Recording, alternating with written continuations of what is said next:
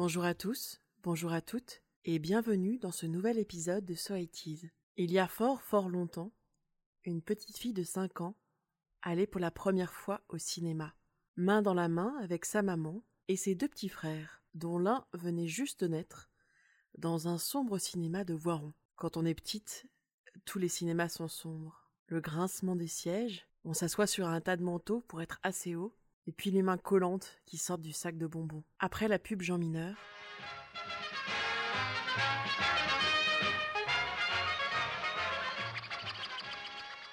la petite sirène.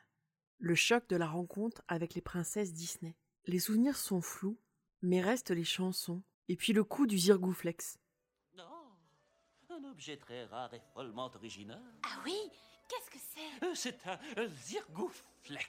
Les humains se servent de ces pic-pics euh, pour ratisser leur poil de tête. Regarde, un petit tortillon par ici, une petite tirette par là, et hop Tu te retrouves avec une coiffure mode, esthétiquement très adaptée, qui est le summum du chic chez les humains. Encore aujourd'hui, je dois lutter pour ne pas me coiffer avec une fourchette. La petite sirène, c'est le 36e long métrage d'animation des studios Disney. Il est sorti en 1989 et il s'inspire du conte du même nom de Hans Christian Andersen, qui lui a été publié en 1836. Je vais pas vous refaire le pitch, mais en lisant pour préparer ce podcast, j'ai découvert qu'il y avait un point commun entre La Petite Sirène et les événements de la place Tiananmen. La Petite Sirène, c'est le dernier long métrage d'animation Disney à utiliser la méthode traditionnelle des cellulos peints à la main. La production a sous-traité le traçage des bulles d'eau à une société chinoise, dont le travail a failli être compromis par les manifestations de la place Tiananmen. Je trouve l'entrechoquement de la société du spectacle et du destin des Chinois presque savoureux. Les bigettes datent de l'époque préhystérique où les humains s'asseyaient tous en rond et se regardaient dans le blanc de l'œil en déprimant à mort. Les chansons sont particulièrement réussies dans ce film, et les Oscars ne s'y sont pas trompés, puisque l'Oscar de la meilleure chanson originale a été attribué à Alan Menken et à Howard Ashman pour Sous l'océan, Under the Sea en version originale. Under the sea, under the sea. Darling, it's better down where it's wetter. Take it from me.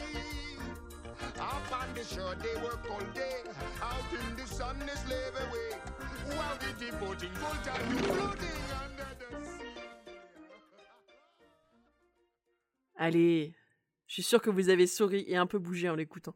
Moi, la première fois que je l'ai vue, c'était en version française. Et la version française est aussi super bien. Elle a été adaptée par Claude Régal Ansou et interprétée par Henri Salvador.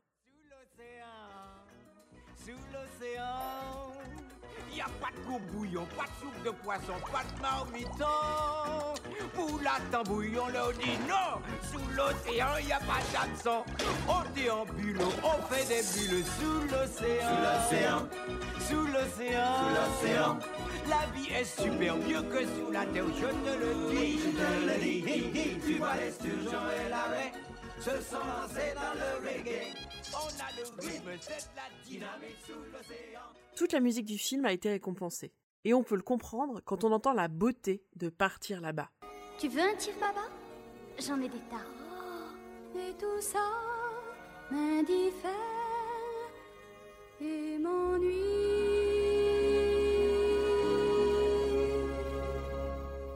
Moi je voudrais parcourir le monde. Moi je voudrais voir le monde danser, le voir marcher sur scène. Comment ça s'appelle? Ah, pied.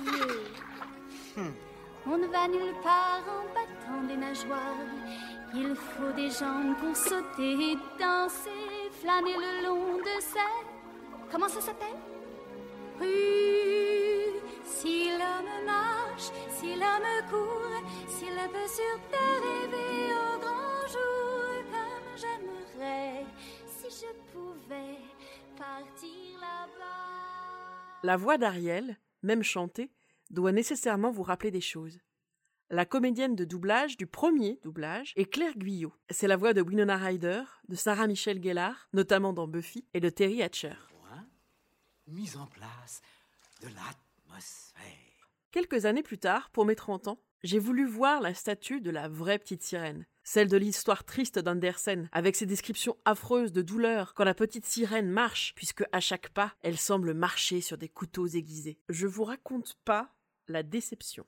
Si vous allez à Copenhague, n'y allez pas. Avec mon frère, le même que celui du début de l'histoire qui, qui, venait de naître, on a fini au fond d'un port, dans un genre de zone industrielle où on l'a vu. C'était curieux, on avait un peu l'impression de voir une pauvre petite sirène échouer comme après une marée noire.